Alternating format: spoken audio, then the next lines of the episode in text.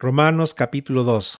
Tal vez crees que puedes condenar a tales individuos, pero tu maldad es igual que la de ellos, y no tienes ninguna excusa. Cuando dices que son perversos y merecen ser castigados, te condenas a ti mismo, porque tú, que juzgas a otros, también practicas las mismas cosas.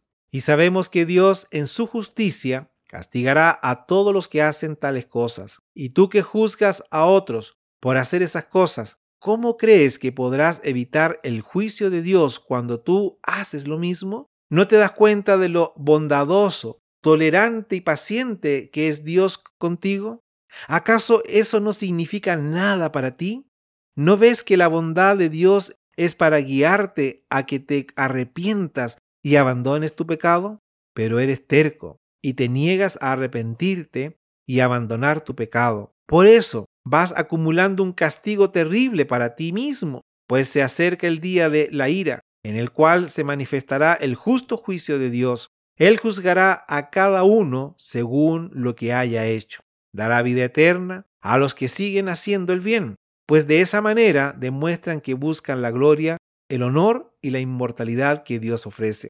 Pero derramará su ira y enojo sobre los que viven para sí mismos, los que se niegan a obedecer la verdad y en cambio viven entregados a la maldad. Habrá aflicción y angustia para todos los que siguen haciendo lo malo, para los judíos primero y también para los gentiles.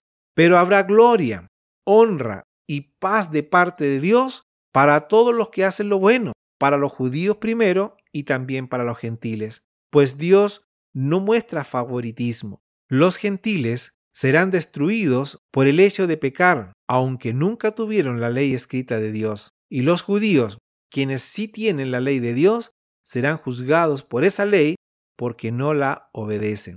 Pues el simple acto de escuchar la ley no nos hace justos ante Dios.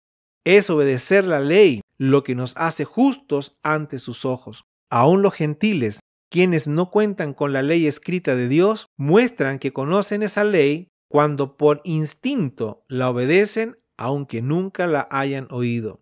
Ellos demuestran que tienen la ley de Dios escrita en el corazón, porque su propia conciencia y sus propios pensamientos o los acusan o les indican que están haciéndolo correcto. Y el mensaje que proclamo es que se acerca el día en que Dios juzgará por medio de Cristo Jesús la vida secreta de cada uno. Tú que te llamas judío, confías en la ley de Dios y te jactas de tu relación especial con Él, tú sabes lo que a Él le agrada. Sabes bien qué es lo correcto, porque se te ha enseñado su ley. Estás convencido de que eres guía para los ciegos y luz para los que andan perdidos en la oscuridad. ¿Piensas que puedes instruir al ignorante y enseñar a los niños los caminos de Dios? Pues estás seguro de que la ley de Dios te da pleno conocimiento y toda la verdad. ¿Piensas que puedes instruir al ignorante y enseñar a los niños los caminos de Dios? Pues estás seguro de que la ley de Dios te da pleno conocimiento y toda la verdad.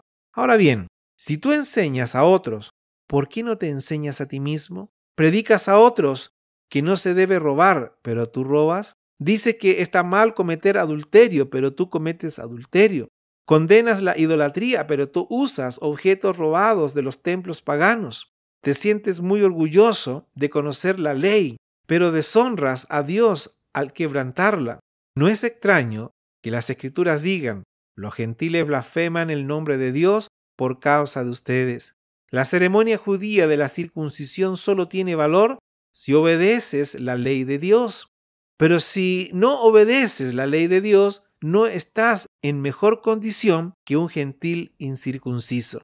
Y si los gentiles obedecen la ley de Dios, ¿acaso Él no los considerará su propio pueblo? De hecho, los gentiles incircuncisos que cumplen la ley de Dios los condenarán a ustedes, judíos que están circuncidados y tienen la ley de Dios, pero no la obedecen pues no se es un verdadero judío solo por haber nacido de padres judíos, ni por haber pasado la ceremonia de la circuncisión. No, un verdadero judío es aquel que tiene el corazón recto a los ojos de Dios. La verdadera circuncisión no consiste meramente en obedecer la letra de la ley, sino que es un cambio en el corazón producido por el Espíritu de Dios y una persona con un corazón transformado busca la aprobación de Dios, no la de la gente.